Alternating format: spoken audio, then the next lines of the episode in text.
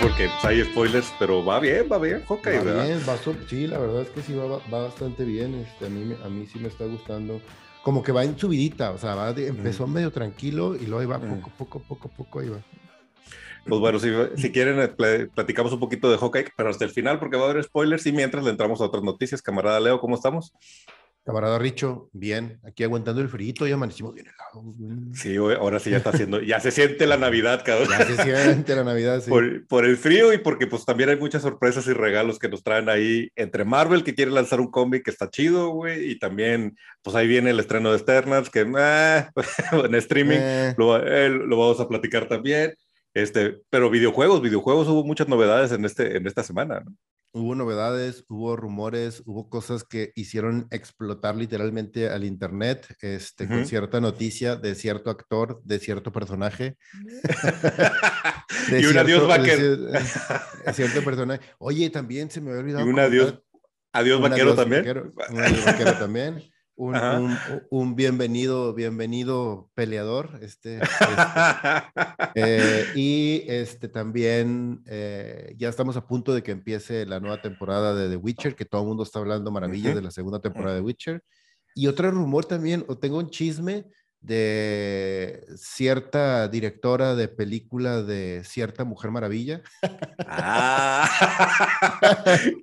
Este también va a estar interesante, sí. Muy bien, muy bien, pues camaradas, todos bienvenidos al nuevo episodio de República Geek. Nos arrancamos. No sin antes recordarle que si nos estás viendo en YouTube, de una vez suscríbete, prende la campanita para que te recuerde cada vez que hay capítulo. Aquí estamos, vamos a tener, subir programa todas las semanas. También si Ah. nos ves en otras redes sociales, síguenos, síguenos. Ese es el Síguenos. Sí, exacto. síguenos, síguenos. Camaradas todos, arranquemos con, con el capítulo. Este, vamos a entrarle, si quieres, vamos a, a hablar del cómic, que me- se me hace una, una noticia bonita, ligera, padre. Este, Marvel anunció que en 2022 tendrá una miniserie de cinco números de Capitana Carter. Que esto, o sea, Capitana Carter no es como el gran personaje canon. Había tenido una que otra aparición antes de, de la serie de What If. Eh, tiene mucho más sentido, me parece a mí, en el MCU que, que en sí en el universo de los cómics. Sin embargo, el hecho de que Marvel decida avanzar con una serie de Capitana Carter, pues también nos prende las, las alarmas de las especulaciones de lo que pudiera suceder en el universo cinematográfico.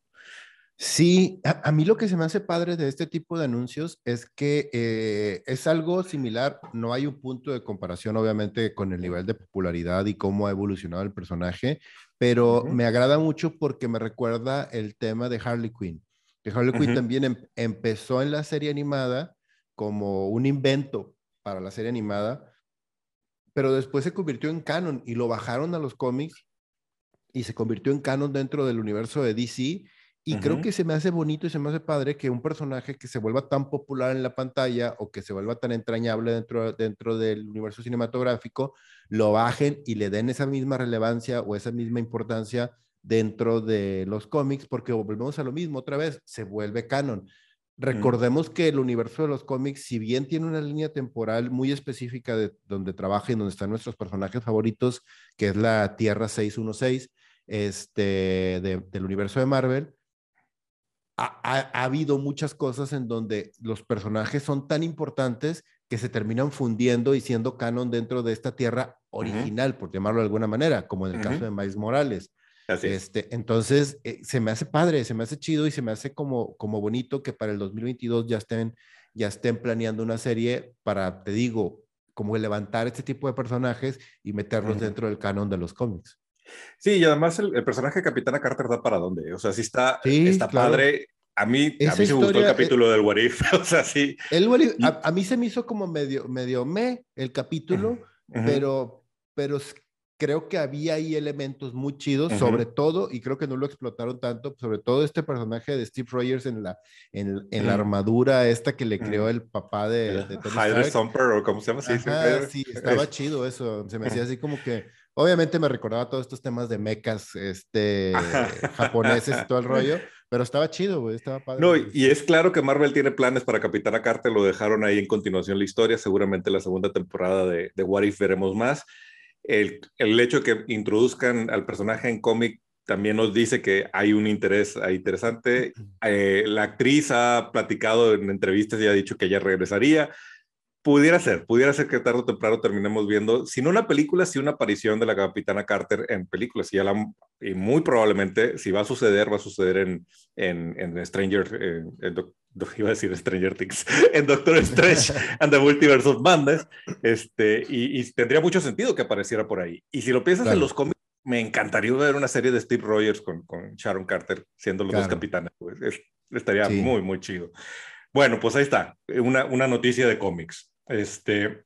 Otra noticia también de cómics es que, este, y esto es así como que con, con hasta con cierto pesar, en la leyenda, la leyenda de los cómics que es George Pérez, esta semana publicó en, un, en, un, en una página de Facebook que, que, creó específicamente para esto, este, publicó una carta en donde hablaba de que él tenía este, cáncer. Cáncer y, ajá, y que ya había estado este, peleando durante muchos años con él y que cuando le dijeron, sabes que ya es terminal y te quedan literal seis meses a un año de vida, él, con todo el respeto que me merece, o sea, y la verdad me paro y me quito el sombrero, decidió, ¿sabes qué? No voy a tomar ningún tratamiento, no voy a madrear mi cuerpo y estos últimos seis meses, un año de que me quedan de vida, este, prefiero pasarlos con mi familia, con mis fans, con la gente que, me arropó y que me dio cariño durante toda mi vida y, irme pues de una manera digna. La verdad es que se le respeta completamente, es una decisión súper difícil. Este, yo no estoy seguro, yo no estoy seguro de que cualquier persona sería capaz de hacerla. Si lo pienso yo ahorita desde esta posición de privilegio y de salud en la que estoy en este momento, yo diría, Tal vez haría yo lo mismo, pero la verdad es que nunca sabes. Eh, eh, la carta es súper desgarradora, súper emotiva. Este, la verdad creo que vale mucho la pena leerla y verla, sobre todo por, por lo que representa George Pérez para nosotros aquí dentro de la República y como ser humano, o sea, la verdad es que, híjole, es, es increíble lo que estamos viendo y que, y que él tenga esa oportunidad. Sobre todo hay unas partes a mí que me, que me desgarraron mucho, o sea, me hicieron pasita el corazón literalmente, cuando habla de, de, precisamente de eso, o sea, no solamente de su familia, sino de sus fans, de que dice, o sea, él mismo está diciendo, quiero hacer una aparición pública por última vez para que mis fans, para poder, para poder autografiarle cosas a mis fans y tomarme fotos con ellos y dándole esa importancia y esa relevancia a, a, las personas que compramos cómics y que lo hemos acompañado y hemos visto su carrera dentro de su vida. O sea, e, él nos está diciendo ahí, güey, ustedes también son parte de mi familia. Híjole, o sea, súper fuerte, pero impresionantemente de, admirarse, o sea, la verdad, sí. Sí, una, una noticia muy fuerte y como dices tú, muy desgarradora. Yo también, mientras leía la nota, se, se me hizo nudo en la garganta. Eh, cae un poquito como en, la situación de Stan Lee, que dices, es este, ese tipo de persona que ha estado conmigo desde mi infancia. Sí, Entonces es casi, casi como mi tío, o sea, es mi tío que, quiero mucho porque pues he leído sus cómics, he visto mucho de su arte. En mi casa, alrededor de mi colección, hay un montón de arte de él. Tuve la oportunidad en, en una convención en Dallas de platicar un poquito con él, un tipazo, un tipazo. Este, y, y, ver qué está pasando por esta situación en donde toma esta, esta decisión y que todavía dice, o sea, va por mis fans, la parte donde dice, oye, pues yo ya no puedo dibujar, le voy a devolver el, el dinero a los que me habían pagado piezas, pero me queda un ojo bueno, entonces todavía puedo firmar, entonces voy a hacer una firma masiva de autógrafos y ay, güey, o sea, qué entrega para, para todos nosotros y, y, pues sí, como, como dices tú, me, me, pongo de pie, me quito el sombrero, de veras que George Pérez porque además George Pérez representa lo bueno de la República. Él ha trabajado en Marvel, en DC y como independiente. Tenemos cosas como Crisis en las Tierras Infinitas, tenemos Infinity Gauntlet, un sinnúmero de, de, artes en donde junta o a toda la Liga de la Justicia o junta a todos los Vengadores.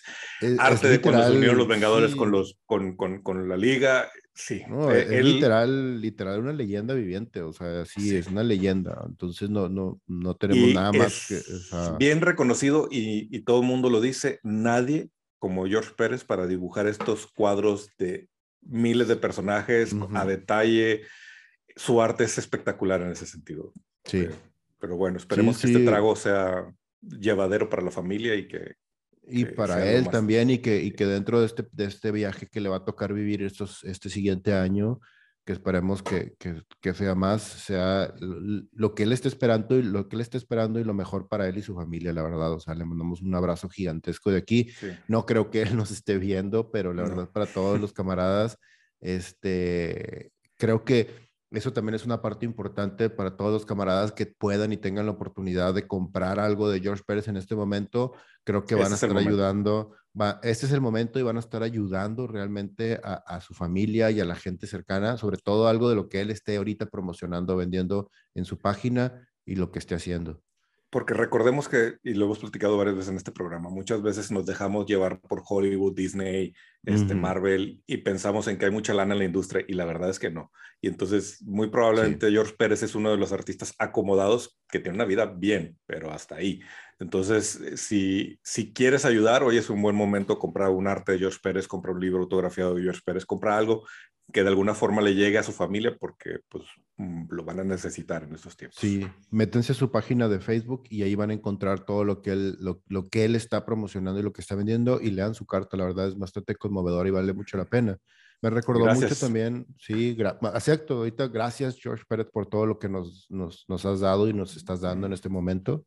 Me recordó mucho, me recordó mucho también el tema de, y, y, y no puedo evitar hacer comparaciones sobre todo con este tipo de personajes dentro de la República, o sea, de estos, o sea, escritores, dibujantes, directores, eh, Satoshi Kon, el gran, gran director y escritor japonés que nos dio cosas como Perfect Blue, Paprika, Tokyo Godfather, este, una de las grandes promesas, así de las grandes promesas dentro de, del anime, que realmente cambia tu forma de, ver el anime. Le pasó algo similar y él hizo lo mismo. El, el último año de su vida lo dedicó a, viajar, a, estar con su familia, a visitar a sus seres queridos y literal despedirse personalmente de toda su familia, de todos sus seres queridos.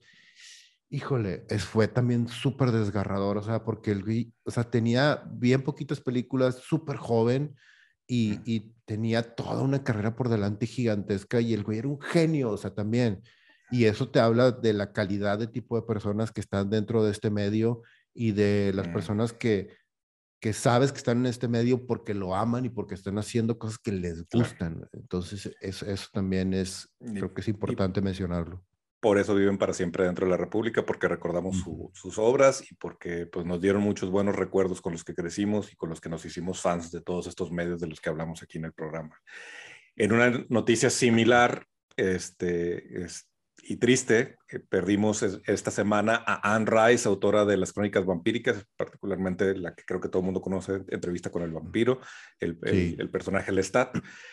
Eh, ahí en el caso de Anne Rice, pues fue una complicación de una enfermedad que ella ya traía y fallece a los 80 años, entonces pues descanso en paz.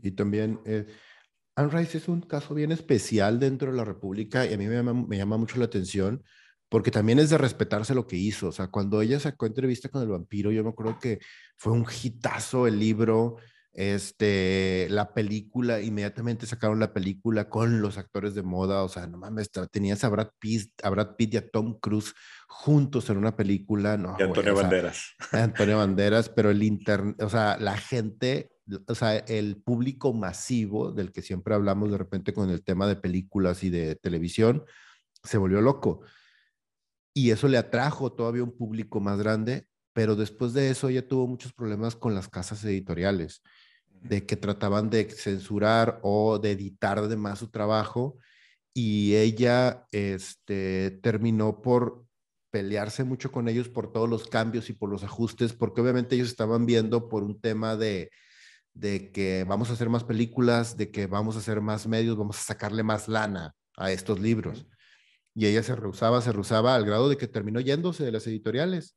Los libros que conocemos, creo que después del segundo, después del tercero o cuarto, porque hay como 20 libros de, de las crónicas vampíricas, este, son independientes y eso es algo que mucha gente no sabe, o sea, de que literal Anne Rice con su dinero, con su imprenta, así de que ella publicaba los libros con su sello editorial, ella los editaba, ella los armaba para que no tuviera que pelearse con ninguna casa editorial gigantesca.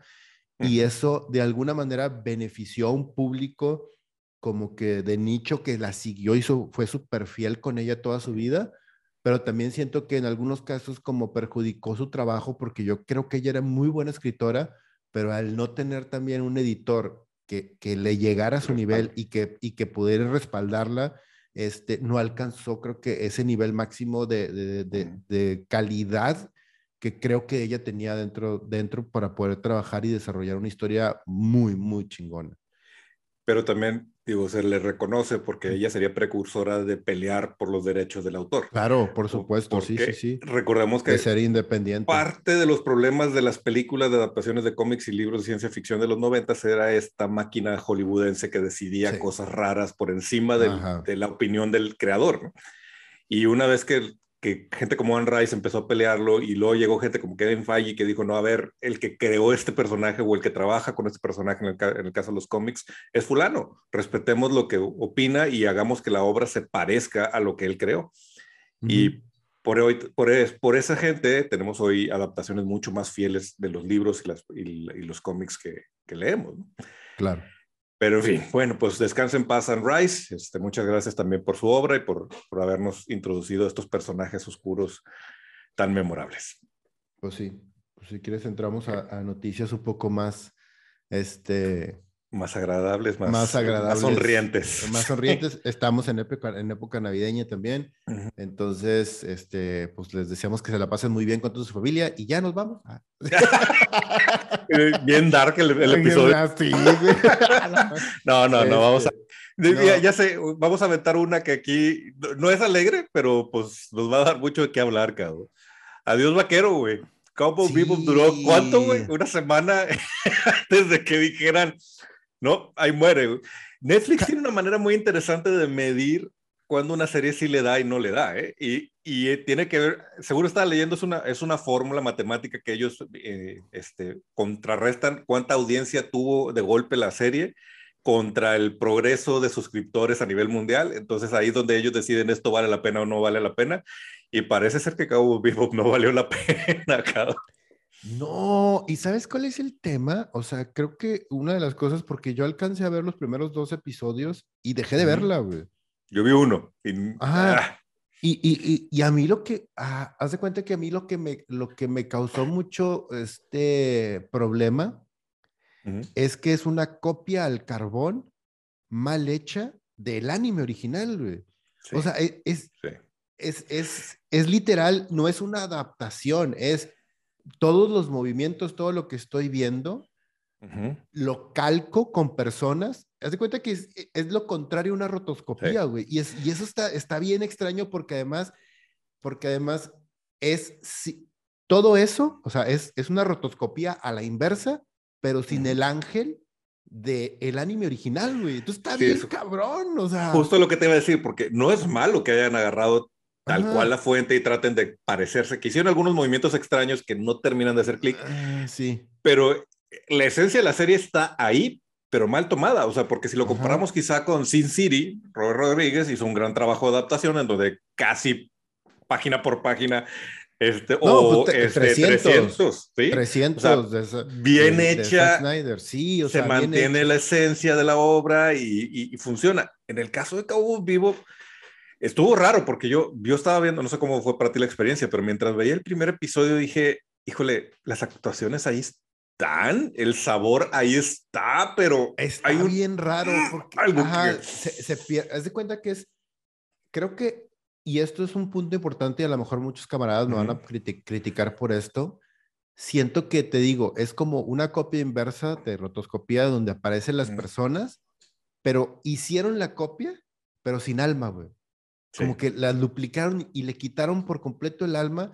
Y a nivel técnico, a mí me causaba mucho conflicto porque la fotografía se me hacía desangelada, se me hacía plasticosa y se me hacía sin profundidad. Era como si estuviera viendo una obra de teatro mal actuada, güey. Y, me causaba mucho conflicto.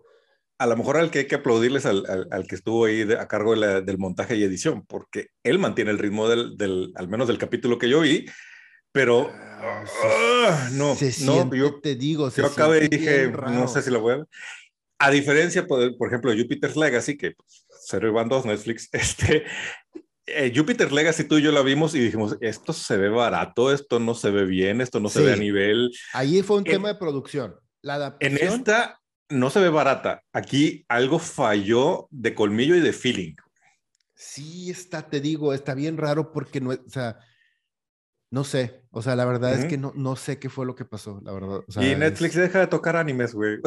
no, no, es lo tuyo, güey. Sí, oh, güey, ha hecho un desmadre. O sea, yo desde Dead Note no los perdono, güey. O sea, no, no, no. No mames. Dead Note es su pecado, su pecado capital, pero, güey. Pero es, pero es, son, y son productos exactamente contrarios. Dead Note manda la chingada el material de origen. Todo, Todo, todo. Lo manda la chingada completamente y hace un bodrio de película, así literal un bodrio de lo peor que he visto en décadas, así de mala, mala, mala. Y en esta, apesta, apesta. y en esta respeta tanto el material original que, que no aporta absolutamente nada al medio. O sea, eh, se vuelve, se vuelve, te digo, se vuelve acartonada, se vuelve fría, se vuelve sin alma. Al ser literal, es como dices tú, cuadro por cuadro, pero literal, o sea, entonces se vuelve complicado porque no es el mismo medio, no tiene los mismos recursos y no tienes el mismo ángel que tiene un, un anime con la perspectiva y un anime tan diferente y tan específico y tan, tan este, curioso, por llamarlo de alguna manera, que es Cowboy Vivo. Pues. Claro, y una cosa es que respete la fuente original y le quieras hacer una oda, una, y otra cosa es que te vayas a a meterte creativamente en un cuadrito que no le da chance al director ni a los guionistas de, expandirse, ¿no? Ajá, ¿sabes a qué me recordó? Y es, ¿cómo se llama esta película? Hay una película francesa de Luc Besson que se llama, ay, no sé qué, La Asesina, algo así de La Asesina, que es, es una chava que, está padre la película, es como muy estilo así de León de Professional. Es Luc Besson al final del día. Entonces, es esta chavita que es una niña pobre que agarra una, una, agencia para la típica historia de que la agarra, la entrena para ser una asesina y va creciendo, bla, bla, bla, y, todo, y es la historia de ella. Es una historia así súper típica, pero, la, pero es Luc Besson. O sea, y Luc Besson en su momento, cuando iniciaba, hacía películas de acción súper chidas. Y nos ha tocado ver muchas películas de acción de Luc Besson padres compran los derechos en Estados Unidos y lo que hacen es no hacer una adaptación de la película, como por ejemplo en el caso de Manila Sky de, de con Tom Cruise. Y a mí me parece buena la adaptación de Tom Cruise. sí, está bastante decente. Este, pero hacen esto y, y hacen la película en Estados Unidos con actores gringos, pero la película literal es la misma película, las mismas tomas, el mismo encuadre, todo igualito. No tiene sentido, ¿para qué diablos la, la a hacer, güey? Lo, único que hacen es cambiar a la actriz, literal, de que es, Jane, es, creo que es una de la, esta fonda, no me acuerdo quién es la actriz, pero es ella, pero todo es igualito, o sea, las tomas, los encuadres. Entonces, imagínate que tú como director te dice, toma, güey, cópiate esto y haz una adaptación, pero igualita, ¿eh? Las mismas tomas, el mismo, o sea, güey, la escenografía, los lugares, todo, güey, es igualito y tú, güey, ¿qué pedo? Entonces, eh, se no siente súper raro. No funciona así. Cuando vas a hacer una adaptación, es una adaptación. Sí, el director y el guionista le tienen que meter su propio corazón, ¿no? Para que la hagan suya la obra. Aunque respete la fuente original, le tienen que meter un poco de lo suyo, ¿no? Y, y muchos habló del casting de Cabo Vivo y la verdad yo estoy convencido de que el casting no fue el problema, ¿eh? De hecho, creo que el casting es bueno. Sí, el casting estaba bien. Yo no, yo no, no entendí tampoco qué fue lo que pasó ahí también. Como que siento que ah, como que hacía falta una química rara, no, sé, o sea, estuvo bien extraño, estuvo bien. En general no hay química entre ellos y, se siente, se siente como que no, no, no encajaron. Pero bueno, pues en fin, ya se fue Cabo Vivo. Esperemos. Netflix, espero que el siguiente adaptación, si es que decides aceptar el reto, ya sea una cosa más distinta, más, más digna. Se me hace que Netflix se tiene que quedar en, la, en, las creaciones originales o en adaptaciones no tan queridas, porque sí. Es que se me hace que tiene que, tiene que hacer algún ajuste de tuercas con su, con su equipo de producción. Eh, tiene, que, tiene que trabajar algo ahí interesante. Pero bueno, se van unas, entran otras. También esta semana hubo un anuncio interesante de que una serie que si bien no dio origen a Image, pero fue una de las primeras series importantes dentro de Image de los grandes autores, como esta segunda ola, creo que fue, creo que fue la segunda ola de grandes autores en Image, que es Madureira con su Battle Chasers. Acaba de anunciar que van a hacer una serie este, animada para este, televisión de Battle Chaser. Y a mí se me hace bien interesante, o sea, es... El caso de Battle Chasers está muy loco porque ¿cuántos, cuántos capítulos Pues, sí tuvimos? pues, ¿Cuatro o Madure- cinco?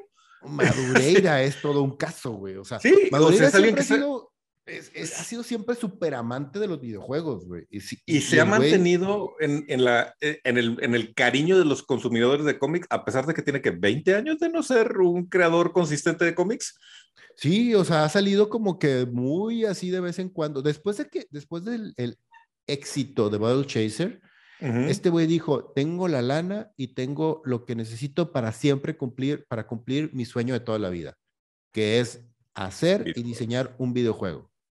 Y se metió con su socio, el mismo chavo que le ayuda en Battle Chaser, y se metieron, e hicieron un videojuego padre. O sea, la verdad es que este, este juego de Dead, eh, ¿cómo se llama? Yo jugué el primero, el segundo ya no, pero es este, ah, se me fue el nombre. Bueno, el arte de Fables es de Madureira también. El arte el de fe, ¿de cuál? de- de del, del videojuego Fables. Eh, ¿Te acuerdas de este RPG que era de, de opción múltiple que fue No, para... güey, no, no, no, no es Googlealo, cabrón, googlealo. sí, el arte, el- la portada del videojuego es, es, es de Madureira. Ah, en la portada. Ah, Sí. no, güey, la y todos los sí, artículos, pero- el arte promocional de, de- del juego, eh, todo era Madureira, güey. Sí, la verdad. El Sí, arte promocional, el arte promocional. O sea, el, Sí, sí, el- sí, sí, en la sí. caja, ok, o, o bueno, pues los, el diseño de personaje del juego no es de Madureira o, o no sé, pero la caja y todo el arte promocional alrededor de Fables, el primer Sí, juego sí. de Fables es de Sí. Madureira, güey. Ok, Entonces, sí, eso sí, eso ahí- te lo eso sí. Ahí No, el andaba, eh, güey. El que yo les decía ¿Cuál? es el de Dark, el de Darksiders. Darksiders también. Sí. Y hubo un juego de, de Battle Chasers también. Hubo un juego, pero Y- el juego de Battle Chase está bien chafo. O sea, era como Nunca lo jugué. Sí, no. Pero fíjate que Battle Chasers es una espinita en el corazón porque a mí me gustaba un chorro el concepto. güey. Me Estaba gustaban mucho chido, los este- personajes, güey. Este mundo de fantasía, con magia y con, y con estos peleadores y con... Era como Y él decidió abandonarlo, de- güey. Sí. No. Termina esa historia, güey. O dásela a alguien para que la continúe, porque tenía mucho esa, esa, esa serie, güey. Y bueno, ahora, ahora ya compraron los derechos y va, va a haber una serie de live action de, de, The Battle Chasers. Y chido, güey. Pues chido porque sí es un muy buen concepto. Va a ser de live action. Va a ser de live action. Yo- Es live yo- action, ¿no? A ver, yo, pensé que dato. era según- anima- yo pensé que era animada. Según yo es live action. La cosa es que no tiene, todavía no tiene distribuidora, o sea, no sabemos en qué, en dónde va a vivir. Ahorita está en la fase en donde la productora compró los derechos para empezar a trabajar en ella Ajá. y ya veremos dó- dónde cae. Sí, el- de hecho es el creador de, el, supuestamente es el creador de John Wick. Que eso Este- es, pues eso es bueno. Sí. Suena bien, Este, digo. Ajá, y digo, tiene, es que también te digo, es lo que decíamos de, de pinche Madureira, que tenía 20 años sin tocar el cómic de, de Battle Chasers, güey, pero bueno, Ujú, ujú. este, Y si no funciona la serie, y si no, por favor, alguien, pues, Madureira, dásela a Ajá. alguien, güey. O es que alguien la continúe porque es un, es un gran cómic, güey. O sea, todo conceptualmente estaba muy chido, los personajes estaban muy chidos, pintaba como que la historia se iba a poner padrísima. Pero pues ahí quedó en, en una llamarada de los noventas, en la segunda ola de Image, donde pues, todo el surgimiento fuerte de, de Humberto Ramos, este, Sí. Scott Campbell.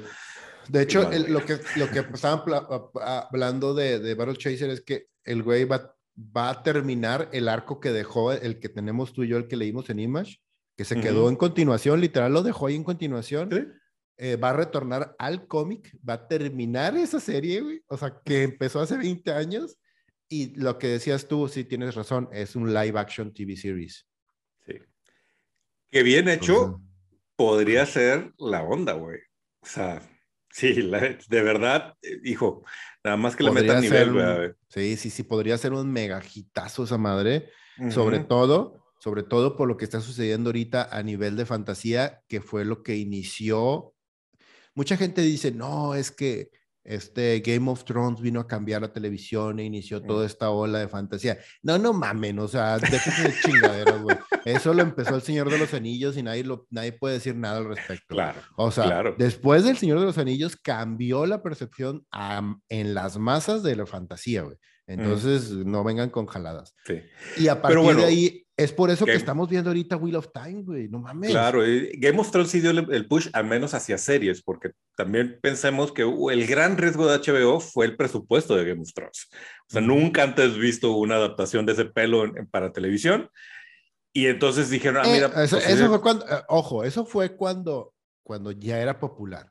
La primera temporada de, de, de, Game of Thrones, de hecho, es una temporada que, que, fue baratona y mis respetos para la producción, ¿no? Y no mames. O sea, la primera temporada de Game of Thrones costó como 50 millones de dólares pero y ese episodios con esa calidad. Ah, sí, sí, sí. O sea... Pero también hubo la discusión por ahí de que si continuaba o no continuaba porque le costaba una lana a HBO hacerla. Pero ah, luego ya vieron la lana que empezó a entrar y dije, pero, bueno. pero eso fue por, también porque estos güeyes se me hace que también, o sea, no, no, sé si no supieron controlar el tema de la producción y todo, porque después... Mm. Creo que cada episodio costaba como 50 millones y tú, Sí, o sea, era así de con una la nota gigantesca, pero ya estábamos hablando de que el mundo se paraba los domingos en la noche a ver el episodio nuevo de Game of Thrones.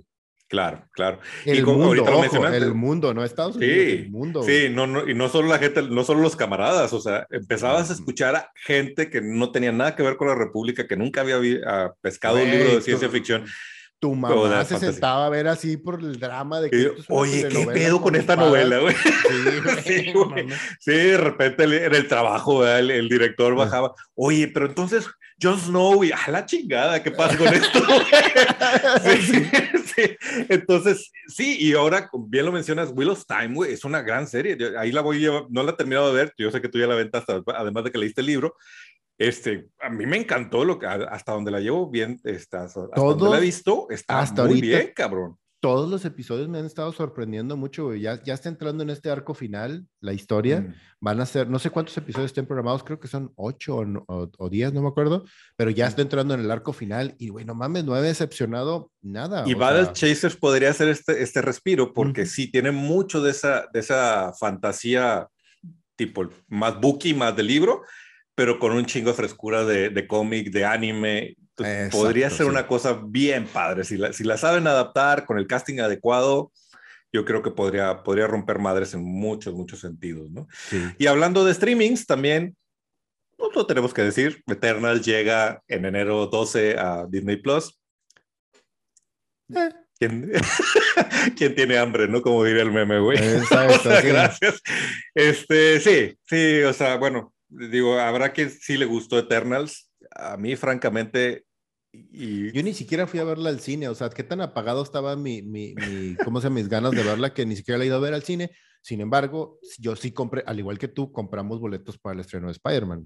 Eh, claro, claro, y Spider-Man, yo, eh, buena o mala, Spider-Man va a romper la taquilla y va a romper, va, va a hacer que todos los ejecutivos de Disney y Sony hagan, ay, güey.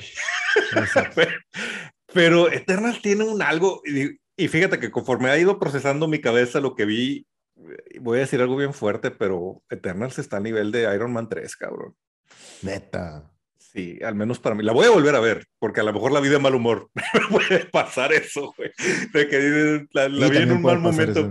La voy a volver a ver a ver si. Pues quién sabe, eh, si es. con menos hype.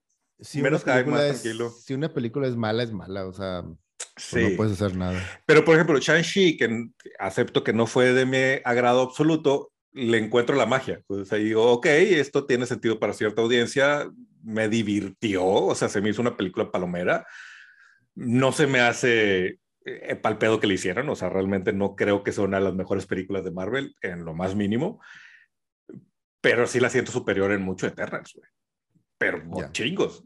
Pero, ok. En fin, Eternals. Eh, enero 12, para los que no la han visto, para los que les gustó y la quieren volver a ver, ahí está. O para volverla a criticar y volver a decir, no mames, ¿por qué? Exacto. Oye, pues otro anuncio, este, también bien interesante por parte del universo de Marvel, de la mismísima boca de Kevin Feige, que suelta la bomba y dice, sí, ya, llegamos a un acuerdo y Charlie Cox está dentro del universo Marvel. ¿Cuándo va a salir y en qué, en qué va a salir? Todavía estamos checándolo, pero ya, ya pueden descansar. quote que no me di cuenta que lo hizo y luego ya que uno de nuestros camaradas lo, lo comentó en, las publicaciones y dije, ah, no lo había captado el, el chiste, güey. Está por verse. ¿Eh?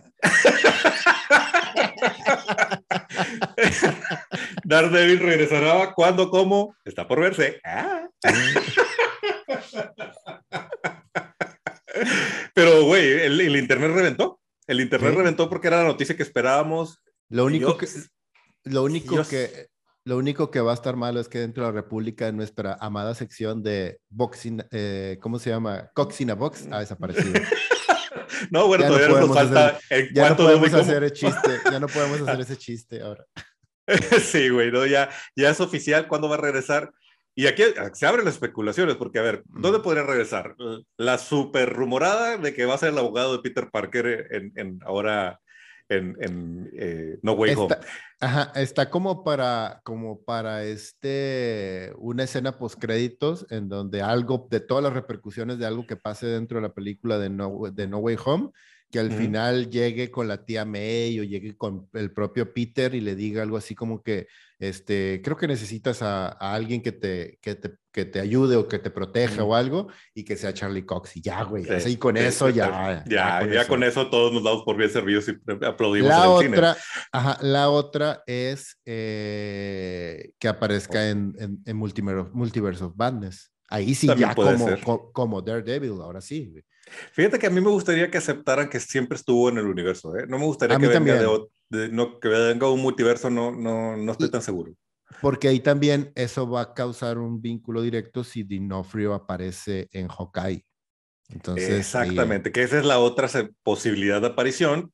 Está cada vez más cantado que Kingpin va a aparecer en Hawkeye. La semana pasada también hubo otra sorpresa, brincando después de esta noticia a otra sorpresa del tercera, tercera opción para que aparezca Charlie Cox, She-Hulk, que también tendría mucha naturalidad. ah, ahí tendría todo el Superhéroes con abogados. Ajá. Los dos son abogados, tanto ella como él, entonces pues ahí sí va a haber también. Exacto, en She-Hulk es muy probable que aparezca. Pues bueno, es buena este, noticia en todo sentido, ¿no? Sí. Y te digo, y en, el, en el caso de Hawkeye, aquí el tema es que también ya entró, o sea, recordemos cómo terminó la escena post créditos de Black Widow, en donde... Spoilers para el que no haya visto, creo que si estás viendo esto, lo, lo más seguro es que... salió hace seis meses. No, y, y, si no has visto el último episodio de Hawkeye, ¿verdad? Este, pero. Ah, sí, cierto. Yo creo que si estás sí, viendo. Una semana, una semana. si estás viendo, yo lo más seguro es que. Yo creo que primero viste Hawkeye y luego nos viste nosotros, güey. O sea, no, exacto, no tengo tanta autoestima para creer que primero viste nuestra opinión y luego fuiste a ver. Así como, ¿Hay gente, hay, gente, hay gente que nos ve. ¿No hacemos esto nomás por nosotros? ¿De qué me hablas, Richo? Pero bueno, por si las dudas, spoiler, bríncate tantito porque vamos a hablar del último capítulo de Hawkeye. Si no lo has visto, este, vamos a decir algunas sorpresas que... Las dos personas que nos ven, güey, que es tu esposa y mi esposa, güey, no ven Hawkeye, güey. No, no ven Hawkeye. bueno, entonces... ya la vio conmigo porque tiene que verla, güey. estamos en la tele al mismo tiempo, güey. Este, y ahora sí, también no es una sorpresa que dijes, ¡Oh! no, claro que no, nomás pero la verdad es que yo, a mí se me había olvidado la escena post créditos y cuando apareció esta, esta niña Pog en la, escena, eh, Yelena, este, dije la actriz, pero no es, cuando sale el personaje de Yelena peleándose este, con Hawkeye, dije yo, ah, sí, cierto, güey. En la escena post créditos de Black Widow sale este güey de que, ah, mira, este güey fue el que la mató y todo el rollo. Dije yo, ah, ya, ok. Ah, es, claro que están haciendo, están cimentando los Dark Avengers y los New Avengers, ¿no? Entonces, o los Young Avengers más bien. Y, los, Thunderbolts, güey. Lo que estás haciendo es cimentando como que una especie de rivalidad también a través de esta niña, de, de Kate, con Yelena en dos grupos opuestos, Un grupo opuesto dentro de como de Black Ops del gobierno y este mm. grupo de héroes, este, ¿cómo se llama? Independientes tipo Young Avengers. Entonces, se, me, hace que por ahí va. O sea, que sí, y ahí entramos en territorio de, de, especulaciones, pero uno de los rumores fuertes que andan en Internet, que yo no lo vi venir, pero ya que lo leí en, los blogs donde han estado hablando de eso, podría ser que Valentina de la Fontaine es la tía de Kate Bishop, donde se están quedando, ya se están quedando la casa, el, departamento de la tía, y nos han jugado el dedo en la boca con que la tía es este personaje que sí existe en los cómics, que es una actriz, pero hasta ahorita no la hemos visto. No. Y pues sí tiene como un, hmm, o sea, ¿por qué Yelena llega justo en ese momento a atacar a Hawkeye? Este, podría ser, podría ser que Valentina de la Fontaine en el, MCU es la tía de Kate Bishop. Si pensamos en el origen de Kate Bishop, de acuerdo a la serie, que pues el, el hermano de la tía, o sea, el papá de Kate Bishop, murió por los Avengers, pues eso le daría una justificación bastante interesante a que esté haciendo a los Dark Avengers o a los Thunderbolts para fregarse a los Avengers originales. Porque los, la, la invasión en Nueva York este, fue Ujú. la causante directa de la muerte de su hijo. Sí, tiene ahí como que un Sí. origen interesante. Y, y lo, la, la tasa que también causó mucha, mucha discusión de esta frase que ya es la segunda vez que la vemos en la serie, de Thanos estaba en lo correcto, de Thanos was right, que Está está, en la casa de la tía. Entonces dices, ¿por qué la tía, por qué la tía le gustaba lo que hizo Thanos? Entonces, pues, pues bueno, sí, eh, A mí me encanta la reacción. a mí me, enca- me encanta la reacción del personaje, o sea, de Clint Barton, cuando Ujú. ve de que Thanos was right y, y de. "Eh, sí. eh, pues, es- es- Sí, y si pensamos en el mundo cochino en el que vivimos, en donde la gente hace cosas bien extrañas, sí, podría ser, tener sentido que si algo como lo de Thanos hubiera sido real, habría un grupo de gente que estuviera diciendo, sí, Thanos tenía la Eh, razón. eh, pod- podría, podría, güey. O sea, yo estoy de acuerdo, güey. Thanos tenía razón. y güey, y si, y si te toca, güey, si te toca el snap, con, me iré con todo el orgullo. si le toca a Gandalf, tu gato, güey, el snap, Igual, ya le tocaba, Igual. ya le tocaba. Pues bueno, Hawkeye, Hawkeye va muy- bastante bien, ya haremos nuestro Sí. review cuando, cuando termine la serie, ¿no? Y, y pues tra- traigo un chisme también aquí, un chisme. Traigo una, un- unas especulaciones y rumores que ha habido acerca de Patty Jenkins después de Wonder Woman 84 y después del fiasco de Star Wars, que está causando eh, cosas, eh, movimientos en el agua bien curiosos dentro, del, dentro de Hollywood. Olvídate de, de. Marvel o de, o de DC. Ella tenía planeada una película de Cleopatra Con Gal Gadot. Con Gal Gadot, exactamente, donde Gal Gadot iba a ser Cleopatra y esa película No iba a ser Julio dejó- César. La dejó, la dejó, la dejó de lado Ajá. este, la dirección de la película y todo solamente para ser productora, para clavarse en, en, este, en su película de Star Wars. Y la película de Star Wars la dejaron en espera y le dijeron, pues quién sabe si va a pasar o no va a pasar, pero supuestamente ella sigue vinculada al universo de Star Wars y obviamente está vinculada a Wonder Woman 3 Ujú. que aparentemente es lo que está trabajando ahorita y haciendo ahorita, pero los ejecutivos de DC, después de toda la mala, eh, pues toda la, el desmadre que causó Wonder Woman 84, dicen de que, güey, no sabemos si va a llegar a suceder un Wonder Woman 3 o si va a ser como una especie de reboot en un universo diferente o que hacemos algo, una especie como lo de, de Suicide Squad, o sea, Da Suicide Squad, la, la nueva, este, y, y que traen un desmadre porque aparentemente no se está dando a querer mucho Patty Jenkins ahorita con todo lo que está sucediendo, porque le cancelaron lo de Star Wars y ahorita está, ten- o sea, ella misma se salió de Cleopatra dejando al estudio de que, güey, no mames, o sea, te trajimos como combo con Gal Gadot y ahora resulta Mm. que no. Star Wars le dice que no y este Wonder Woman 3 está como que en, en El- especulaciones de que, güey, ¿qué vamos a hacer? ¿Cómo le vamos a hacer? El ¿Qué onda? Perro de las tres tortas en este caso. Sí, güey. Sí, sí, Híjole. sí, sí. Qué fea forma de, de poner en peligro tu carrera. Le, le urge que la siguiente película sea un hitazo, porque es muy probablemente que estemos viendo la muerte profesional de, de, de Paul de, Jenkins, de esta Patty Jenkins. No sé si Porque- vaya a ser tanto, tanto así como esa. Yo la verdad es que la considero que es una buena directora. O sea, es, es, es buena directora. Wonder Woman 1 a mí me gusta mucho. Sí. Sí, pero, no yo la creo- metas, no la metas a tomar decisiones de Sí, producción o de ella escribir. no es O jefa sea, creativa, ahí- ¿no? A ella darle un guion No, y no. ella lo, lo va a ejecutar bastante bien. Sí. Entonces, si el- la idea de Cleopatra es que ella tuviera como la dirección creativa, iban en un camino equivocado. Eh, Entonces, quién sabe, o sea, a final de cuentas no creo que vayan a dejar ir Wonder Woman de Gal Gadot, a lo más pues le ponen a alguien más galletón ahí para que le ayude creativamente, o se avienta la jugada de por primera vez aventarse una tercera película sin ella, que creo que por contrato no va a ser tan fácil, pero también lo que nos deja aquí evidente, no es tan buena noticia cuando te seleccionan para un proyecto de estos, ¿eh? o sea, realmente pones el cuello en el... en, frente del cuchillo porque la riegas y se, se acabó. O sea, realmente puede ser el final de tu carrera como le ha pasado a otros tantos directores que hacen una adaptación de X personaje muy querido o de X, X franquicia muy querida y la audiencia no las quiere y entonces te apestas, te apestas por un buen rato. Sí, eso también a mí se me hace muy injusto, o sea, la verdad, porque este, ella, el, el, el único el único pecado, entre comillas, que cometió es pues haber hecho mal un trabajo, punto. O sea, eso no significa que... a todos nos ha pasado alguna vez en la vida, ¿verdad? todos, todos hemos cajeteado una vez, sí. Mm, una, dos, tres veces y seguramente la vamos a seguir, la vamos a seguir haciendo. O sea, claro, es aprendizaje. Ajá, es aprendizaje y si no te equivocas nunca vas a poder crecer.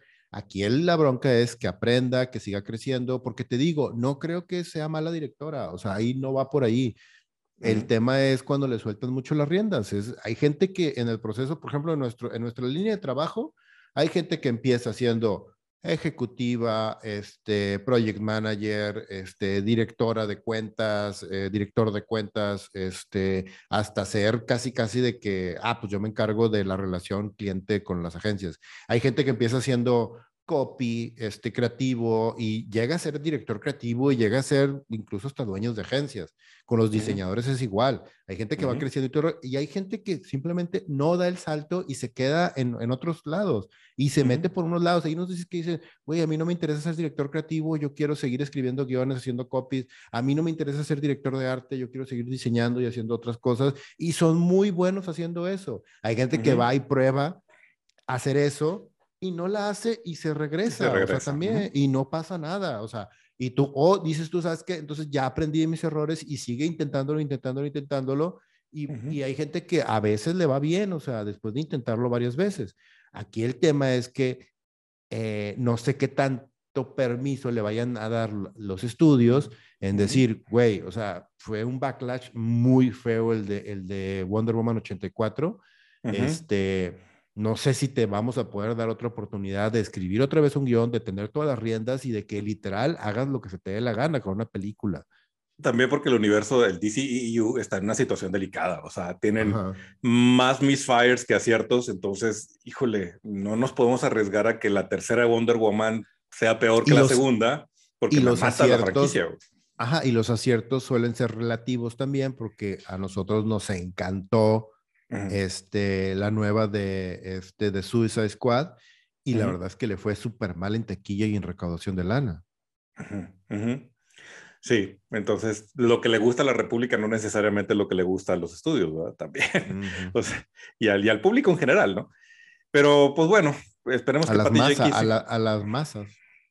Esperemos que Patty Jenkins encuentre su camino y, vuelva a, brillar como actriz, porque también es, está chido tener una, una directora mujer haciendo ese tipo de proyectos multimillonarios en franquicias grandes. Claro, yo lo, te digo, o sea, a mí Wonder Woman 1 me, me, gusta mucho, se me hace una de las mejores películas de todo el universo de DC, o sea, la verdad es que es muy buena. Eh, eh, Gal Gadot está perfecta como Wonder Woman, así como Cavill está perfecto como Superman. Y tiene, y Gal Gadot nos puede dar otros 10 años de, de Wonder Woman fácil, güey. Entonces, ojalá y no... A mí me gustaría que como unos 15 años junten a todo el crew otra vez igual, o sea, todos los actores y todo, y hagan una producción bien chingona, muy bien hecha, con un director así que cabrón, cabrón, bueno, bueno, y se avienten Kingdom Come. Hijo, estaría poca madre, güey. Sí, con una, con una galga madurona, o un Ben Affleck más maduro todavía. un Henry Cavill así en sus 40, en sus 50, ya así de. Sí, sí, así. Sí, sí, sería chingón. Ojalá. Ojalá que sí. Sí, sí, cabrón, sí, muy buena.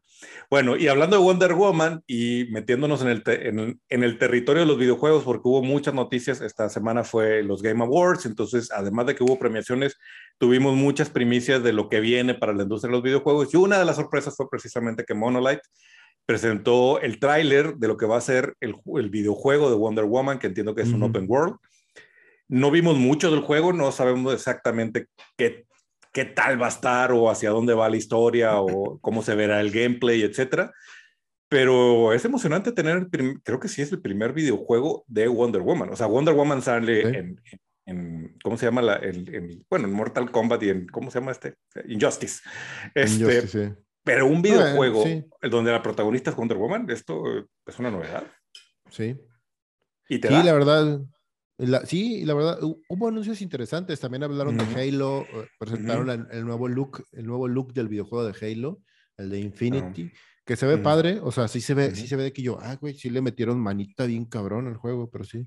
Y el primer avance de la serie de Halo, que sinceramente, habiendo sido uno de los, yo era Xbox y lo he dicho varias veces, yo durante años duré siendo Xbox y luego recientemente cambié a PlayStation, entonces evidentemente los primeros juegos de Halo para mí guardan un, un, recuerdo bien interesante. No, pero incluso como fan de Halo, güey, yo perdí el, el, interés en la serie, güey, fue tanto el tiempo, güey, que se tardaron en hacer la serie y película. Sí. Y ahora que vi el tráiler... Hubo una miniserie que sacaron hace como 3, 4 años, no sé si la llegaste a ver, de cortitos de como de 5 o 6 eh. minutos. Eh, estaba interesante, eh. a mí me divirtió. Ya cuando la juntas todo te queda como una película de una hora y media. Y dije me gustaban más los, los comerciales que estos que eran como, como documental de, de sobrevivientes de la ah, batalla. Está chido, madre, estaban ¿Sabes bien que ¿Sabes qué? Creo que esos los dirigió este Peter Jackson, güey.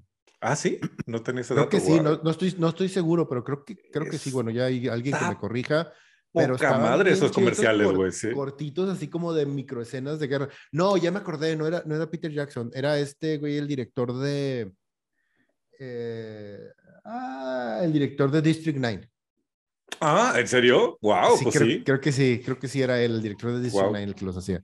Que por cierto, hay una, serie, hay una serie de él en Netflix, está bastante chida y nadie está hablando de ella, güey. Súper bizarra, güey. Yo también ya he visto varios muy, episodios. Muy chida, Súper bizarra, sí, sí, sí, a mí también está Pero bueno, Halo eh, dio su avance de cómo se va a ver la serie y se ve chida, güey.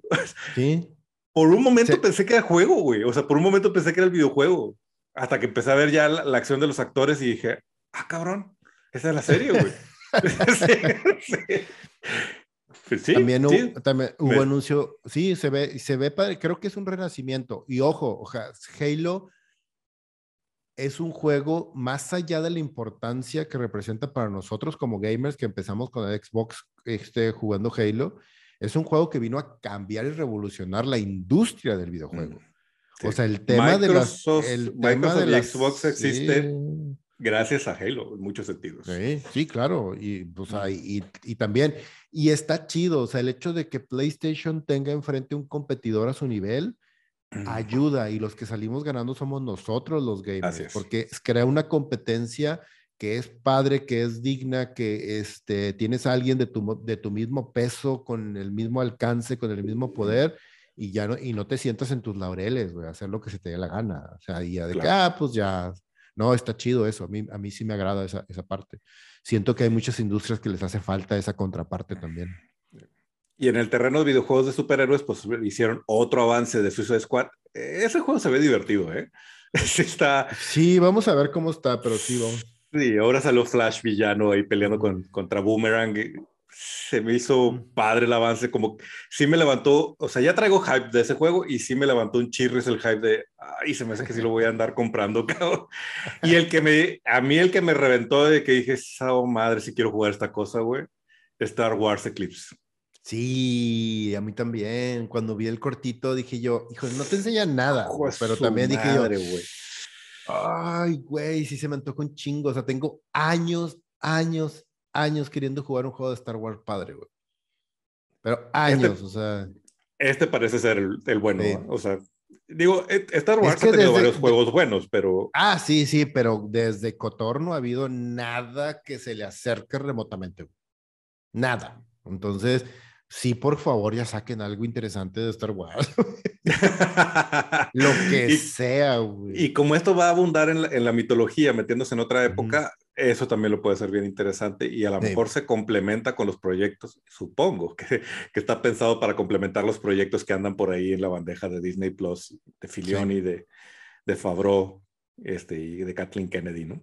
Por más que nos nos, nos haga como uh, escuchar a Kathleen Kennedy ah, relacionada a Star Wars. Ahí está. Y para les guste o no les guste, ahí va a estar la señora un buen rato. Exacto. Pero bueno, yo creo este que con eso, ¿traes alguna otra noticia más? No, con esto Con eso terminamos el, el, episodio de esta semana. Este, muchas gracias por haberse quedado hasta el final. Les recordamos que si nos estás viendo en YouTube, suscríbete al canal y prende la campanita para que te avise cada vez que subimos un episodio. Todas las semanas estamos subiendo varios episodios. Si nos estás escuchando en Spotify o un reproductor de podcast, también suscríbete para que no te pierdas ni un solo episodio de República Geek. También les recordamos nuestras redes sociales, Facebook, Instagram, quizá más dentro de poco. Estamos discutiendo ese tema. este, Y les pedimos que le, que le, recomienden a sus amigos y si es la primera vez que nos descubren, gracias. Si, está, si, si te gustó, dile a tus amigos que aquí andan este par de chaburrucos hablando de estas cosas con mucha importancia para todos. Camarada Leo. Camarada Richo. Camaradas todos, nos vemos y nos escuchamos en la próxima República